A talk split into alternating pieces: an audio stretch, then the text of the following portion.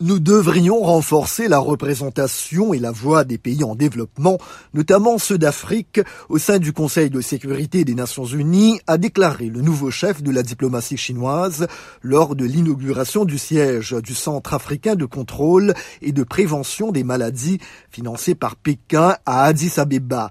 Qinggong a appelé à un système de gouvernance mondiale plus juste et équitable, estimant que l'Afrique devrait être un carrefour pour la coopération internationale et pas le terrain de concurrence entre grandes puissances. Le continent africain est exclu de la gouvernance mondiale et ça c'est injuste a déclaré le président de la commission de l'UA, Moussa Faki Mahamat, ajoutant que l'Afrique refuse d'être considérée comme une arène des luttes d'influence. Le ministre chinois effectue un déplacement d'une semaine en Afrique. Il a rencontré mardi le premier ministre éthiopien, Abiy Ahmed, et doit se rendre au Gabon, en Angola, au Bénin et en Égypte.